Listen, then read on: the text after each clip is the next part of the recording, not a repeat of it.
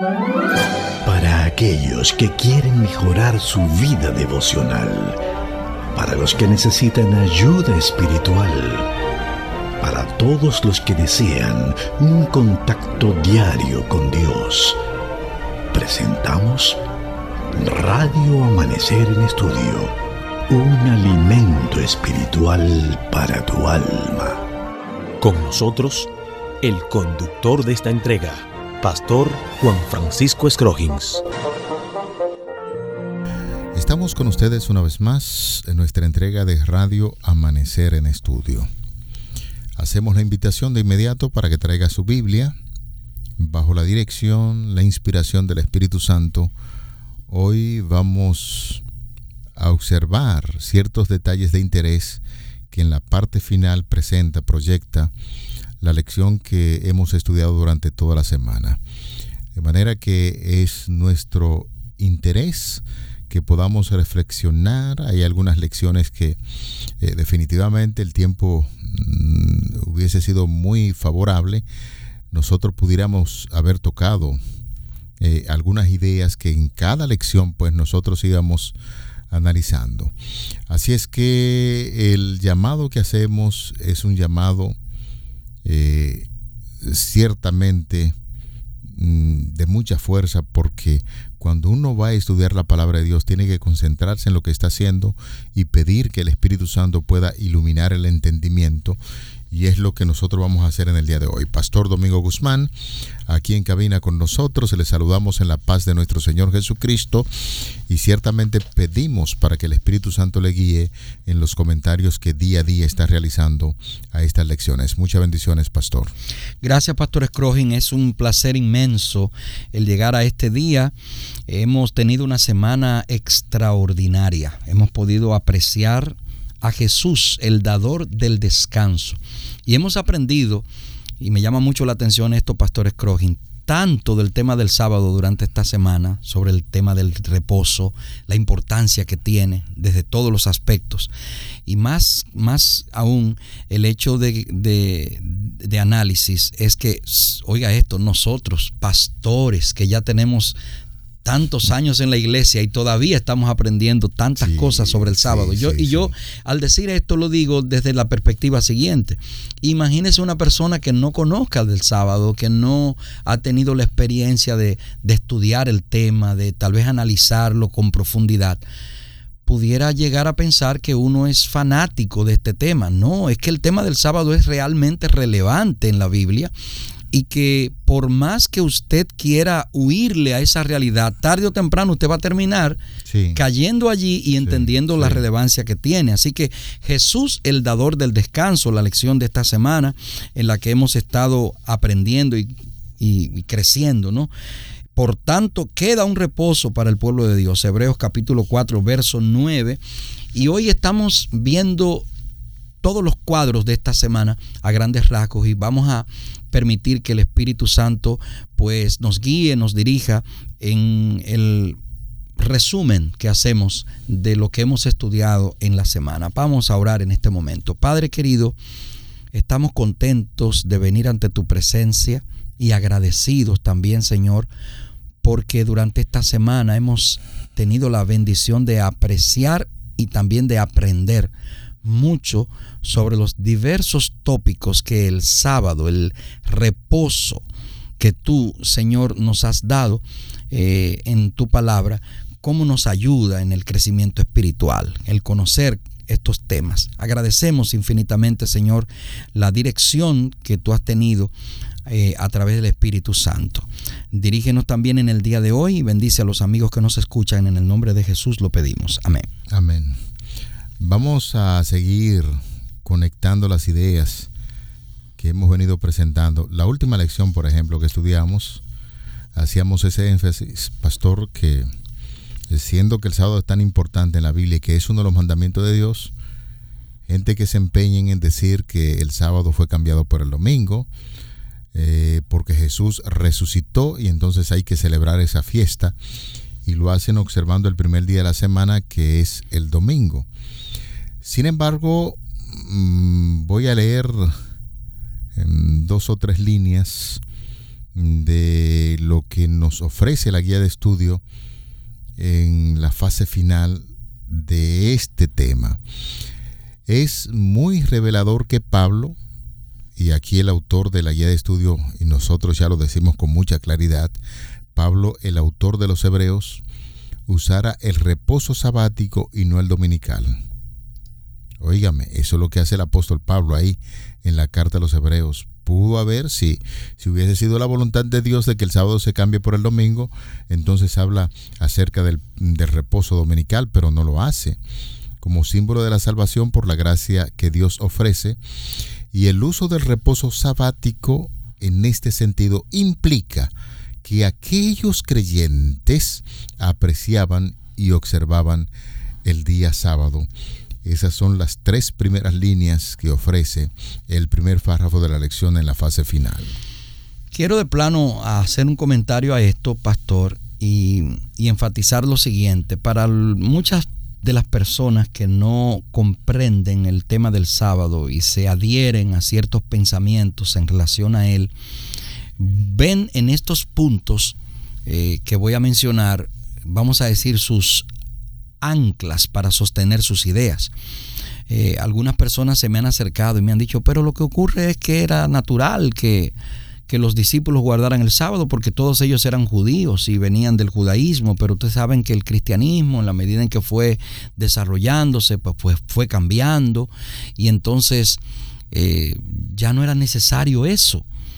Entonces, este es un punto que es muy importante destacarlo. El sábado no es de los judíos. El sábado es de Dios. Y para usted entender esa realidad, usted tiene que irse a Génesis capítulo 2 para poder comprenderlo. En Génesis capítulo 2 no existía una nación judía, no existía una nación de ningún tipo. Y sin embargo allí el Señor establece el sábado como una normativa para ayudar al ser humano a mantener una relación con Él, con Dios, plena, completa. ¿Y cómo lo hace Dios? tomando un tiempo del tiempo que Él ha creado y apartándolo para que el ser humano lo pase junto a Él. Y establece el Señor claramente y me gustaría leer textualmente Génesis capítulo 2 versículos 1 y 2 para que los amigos oyentes puedan tener una noción bíblica clara. Fueron pues acabados los cielos y la tierra y todo lo que hay en ellos. El séptimo día concluyó Dios la obra que hizo y reposó el séptimo día de todo cuanto había hecho y entonces Dios bendijo el séptimo día y lo santificó entonces fíjese qué interesante, tres aspectos que tienen que ver con acciones de Dios. Dios reposó, Dios bendijo y Dios santificó. Fíjese, son tres cosas que Dios hizo en sábado que quiere transmitirle al ser humano para que el ser humano las practique en su relación con Dios. El ser humano, si quiere tener una buena relación con Dios, tiene que aprender a reposar. Claro tiene que aprender a cesar, a colocar a un lado las actividades convencionales para poder entrar en una relación especial con su Dios. Una actividad diferente, actividad de oración, que era lo que estamos analizando en esta semana. Entonces entra ahora la segunda parte. Dios bendice el sábado. El sábado no es un día igual a los demás. Si usted quiere verlo desde el punto de vista físico, yo tengo que decirle que sí, que son iguales. Si usted lo quiere ver desde el punto de vista, eh, vamos a decir, emocional o como usted lo quiera plantear en el aspecto social, bueno, también el sábado es un día 24 horas en el que la gente se relaciona, habla, etcétera, etcétera. Ahora, ¿cuál es la diferencia? La bendición que el sábado tiene no la tienen los demás días. No se trata de un, de un aspecto que usted usted pueda delimitarlo. Algunos me dicen, no, porque yo puedo hacer eh, lo mismo que yo hago en sábado, lo puedo hacer cualquier otro día. Es cierto, usted puede. ¿Y el sentido de obediencia? Pero aquí voy, exacto. Es, cierto que usted puede. Claro que usted puede. El detalle es que aunque usted pueda, no es lo que está escrito en la palabra, no es lo que Dios estableció. Dios estableció bendición para el sábado de una forma especial. Y entonces, además de hacer, de hacer esta bendición y de dar esta bendición sobre el sábado, el Señor lo apartó. Y eso es lo que significa la palabra santificar. Dios lo apartó. ¿Cómo funciona esto de la santificación? Como dije en unas lecciones anteriores, a mí me gusta mucho dar ejemplos para que lo podamos comprender mejor. Fíjese, cuando un joven se eh, llega a la pubertad, a la adolescencia y comienza a observar en derredor de él a las jóvenes que están en derredor de él. Él ve muchas jóvenes, muchas. todas las jóvenes son en ese momento bendecidas, son bonitas todas son bonitas, son me agradan, chévere. Pero ¿qué ocurre cuando de repente usted se enamora de una de ellas, de una en particular? Automáticamente ese acto de usted observar a una joven por encima de las demás, ¿la convierte a ella de manera inherente en algo especial? ¿A ella inherentemente no? Pero para usted sí lo es. Claro y de inmediato usted comienza a mirarla de una manera distinta. ¿Y qué ocurre cuando entonces usted se hace novio de esa muchacha? Entonces ya, fíjese, usted la está prácticamente apartando. Y cuando usted se casa, pues fíjese cuál es la declaración que se da en el matrimonio. Ya esa es su única mujer. Yo pregunto, ¿porque usted se casó, se acabaron las mujeres en el mundo? No, siguen estando ahí. Pero hay una diferencia, porque ahora usted se casó y su esposa se convierte, y así debe ser, en la única. Entonces es muy importante que nosotros veamos esa diferencia. El sábado no es el único día de la semana. No, no lo es. ¿Usted puede en sábado adorar a Dios? Sí. ¿Y en lunes? También. ¿Y en martes? También. De paso, yo recuerdo a un gran predicador norteamericano, no adventista, pero un gran predicador llamado T.D. Jakes. T.D. Jakes en uno de sus sermones dice, eh, eh, lógicamente él habla en inglés, él lo dice en inglés, yo puedo adorar a Dios eh, junto con los adventistas en sábado, pero puedo adorarlo también los domingos y los lunes y los martes y los miércoles, dice él. Bueno, eso no es mentira, él está diciendo una verdad. El detalle es que no es lo que yo hago, sino lo que Dios dijo. Y Dios dice en su palabra que el sábado es el día en que debo ir a adorarlo. ¿Puedo ir el lunes? Claro, vaya.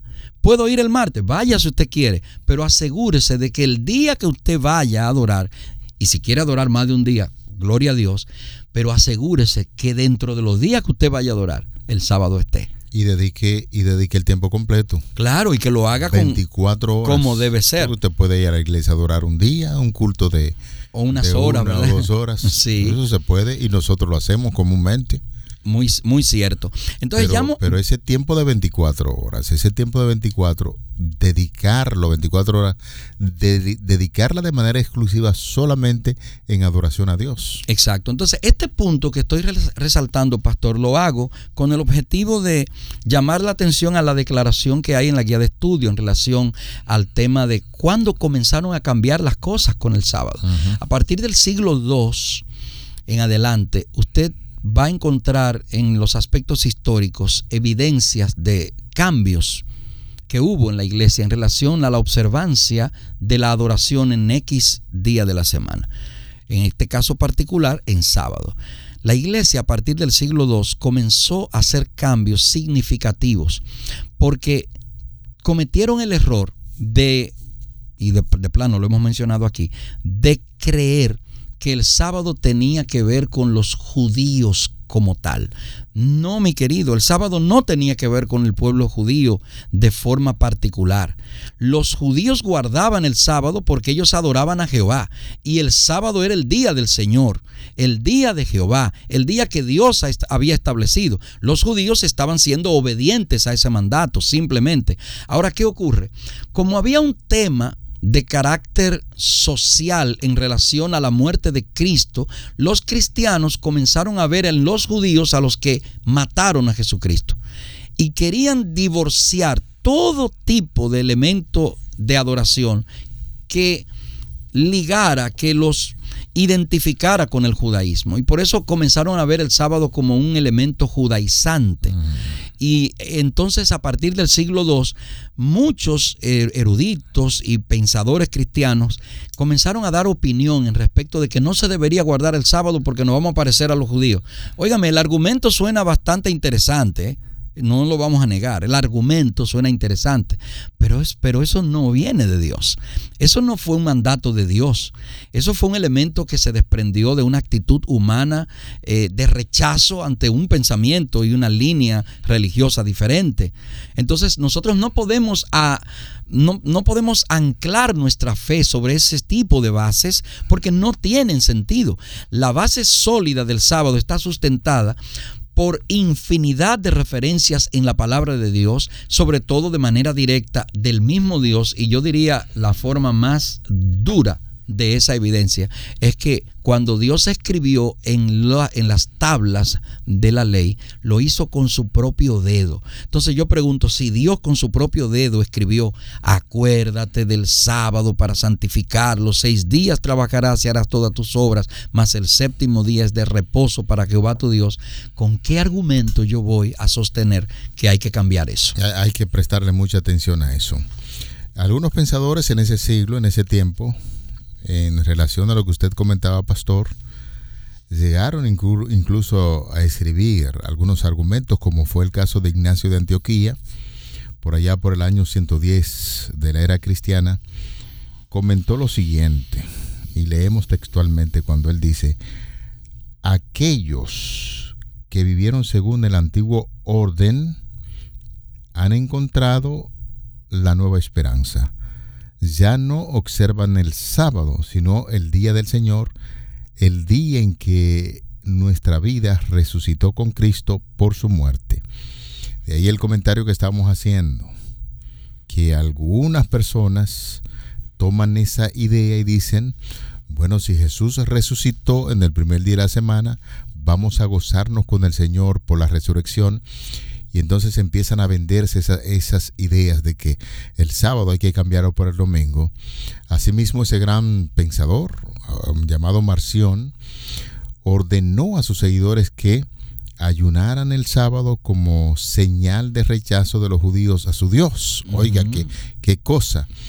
Y Victoriano eh, no pudo dar la impresión de que observaba el sábado de los judíos fue la falta de entendimiento de la observancia del sábado como símbolo de la salvación por gracia lo que llevó a su desaparición en la iglesia cristiana. Es decir, cuando no se tomaron todos esos argumentos tan claros que enseña la palabra de Dios, entonces la gente empezó a hacer algún tipo de recomendación, a hablar en contra del sábado, pero los elementos claros y precisos que se presentan en la palabra de Dios nos dicen que el sábado no ha sido cambiado.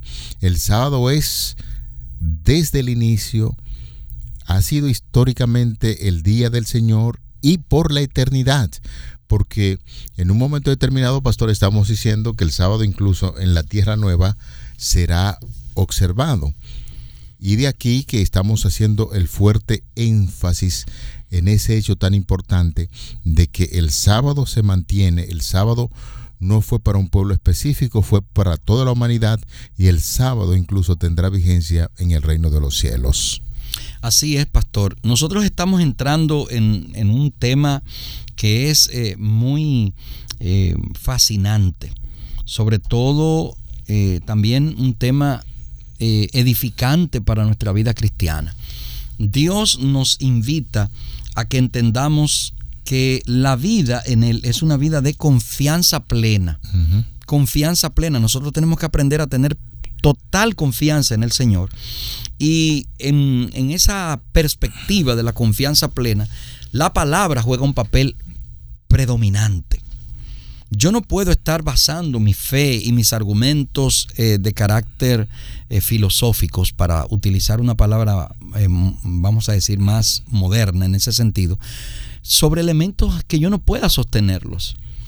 Porque lamentablemente cuando tenga que dar cuentas de ellos voy a, voy a tener problemas. Fíjese, estamos tratando de presentarle a usted probablemente razones para aquellos que no guardan el sábado y nos escuchan, razones que de seguro le han puesto a pensar a usted, pero ven acá, yo no guardo el sábado y, yo, no, yo no tenía entendido que esto era tan serio. Eh, para mí esto no era un tema tan importante. Y pues mire mi querido, el tema del sábado es tan relevante, tan relevante, que aunque estamos totalmente convencidos de que para alcanzar la salvación yo no necesito ningún tipo de acción porque la muerte de Cristo en la cruz es lo único que yo necesito para alcanzar la salvación, lo único. Ahora bien, mi actitud ante ese sacrificio de amor que Dios ha hecho por mí y por mi salvación, mi actitud es muy importante. Y yo le pregunto, si el Dios que le está dando salvación a usted establece en la única regla de fe para el cristiano, que es la palabra de Dios, que el día correcto para adorarlo es el sábado, ¿bajo qué argumento? Si yo entiendo esa idea, o sea, si lo entiendo, pues si usted no lo ha entendido, no hay problema. Pero si usted entiende, número uno, que la palabra de Dios es la única regla por la cual usted ha de dirigirse en la vida. Y usted ahora se da cuenta, óyeme, yo pensaba que esto era de los judíos, pero ahora me doy cuenta que no, que esto no es un tema judío, es un tema de, de Dios, o sea, es un tema teológico. El sábado no es un tema judaico, el sábado es un tema teológico. Dios estableció un principio, y, y, usted no solamente lo ve en el sábado, sino en muchas otras cosas, de que el dueño siempre se reserva algo para él. Dios es el dueño de los recursos, se reservó el diezmo para él. Dios es el dueño del tiempo, se reservó el futuro para él. Dios es el dueño del sábado, se lo reservó para él. Y como él, tomó el sábado eh, para ayudarnos a nosotros en cómo debemos mantener la relación, la comunión con Él, para que nuestro en nuestra cotidianidad, en nuestro diario vivir, Pastor Scrogin, en el me levanto, me acuesto, me levanto, me acuesto, yo no vaya a olvidar que tengo que ir a tener comunión con Él, por lo menos, oiga bien, por lo menos una vez cada seis días. Porque pasan seis, el séptimo día es el descanso del Señor. Mire, que, mire qué cosa tan interesante. Digamos que usted sea una persona extremadamente ocupada. Pero usted es un adorador fiel de Dios. Dios no le va a tomar en cuenta a usted que usted se pase el domingo entero y que no ore, que no hable con él. Que, oiga bien, yo no estoy diciendo que, usted lo haga, eso. Pero Dios no le va a tomar en cuenta a usted que usted se pase el domingo, el lunes, el martes, el miércoles, el jueves y el viernes incluso, sin usted tener tiempo para, para, para hablar con él. Dios no, no hay un argumento eh, sólido en la Biblia que me diga que Dios me va a tomar en cuenta eso si yo lo hago. Ahora, Dios sí le va a tomar en cuenta a usted que llegue el sábado y que usted durante esas 24 horas que Él apartó con ese fin, usted siga igualito con ese mismo afán de vida y con, esa, con ese ímpetu de no detenerse. No, el, Dios creó al ser humano para que en su ciclo vital, en su ciclo vital, que es de siete días. Toda la creación está envuelta en un ciclo de siete días. Fíjese cómo comienza el mandamiento. Acuérdate. Me está diciendo que debo acordarme de mi creador, que debo acordarme de Él como creador. Entonces el sábado llega con ese propósito. Acuérdate del día de reposo para santificarlo. Es, es claro. Algo muy interesante, pastor, dentro de su comentario, y uno quisiera eh, presentar también algunas ideas. En la medida en que uno diariamente dedica más tiempo a la adoración a Dios, debe reconocer entonces que el sábado es un día exclusivo. El pastor presentaba algo hipotético, porque en la medida en que uno conoce de Cristo, entonces se encuentra más tiempo diariamente para conversar con Él, para orar, para preguntarle.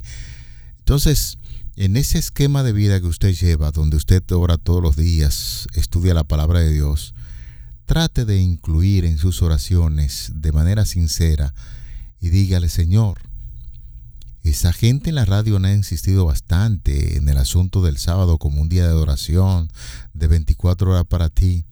muéstrame tu luz.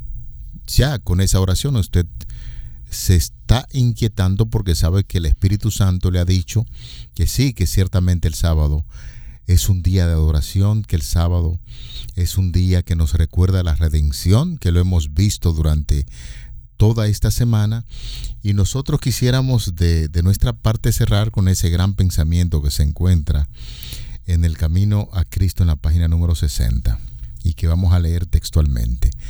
Una vida en Cristo es una vida de reposo. Puede no haber éxtasis de sentimientos, pero habrá una confianza permanente y apacible. Tu esperanza no está en ti, está en Cristo. Tu debilidad está unida a su fortaleza, tu ignorancia a su sabiduría, tu fragilidad a su poder eterno, de modo que no debes mirarte a ti mismo, ni dejar que la mente se espacíe en el yo, sino mirar a Cristo que tu mente se espacie en su amor, en la belleza y en la perfección de su carácter, Cristo en su abnegación, Cristo en su humillación, Cristo en su pureza y santidad, Cristo en su incomparable amor, es lo que debe contemplar el ser humano. Es amándolo, imitándolo y dependiendo eternamente de Él cómo serás transformado a su semejanza. Yo pienso que ya no, no voy a hacer ningún tipo de comentario porque esa expresión, ese párrafo, dice todo lo que nosotros necesitamos para ser cristianos que observen los mandamientos de la ley de Dios. Vamos a dar por terminado nuestro estudio del día de hoy agradeciendo la sintonía de cada uno de nuestros amigos oyentes e invitándoles a que podamos entrar en el reposo al cual Dios nos está invitando. Padre querido, gracias por esta maravillosa semana en la que hemos tenido, Señor, la oportunidad de aprender más acerca del reposo al cual tú, oh Señor, nos invitas. Bendícenos y ayúdanos a seguir creciendo, Señor, en el conocimiento de tu palabra. En el nombre de Jesús lo pedimos. Amén. Amén. Para aquellos que quieren mejorar su vida devocional, para los que necesitan ayuda espiritual, para todos los que desean un contacto diario con Dios, hemos presentado Radio Amanecer en Estudio, un alimento espiritual para tu alma.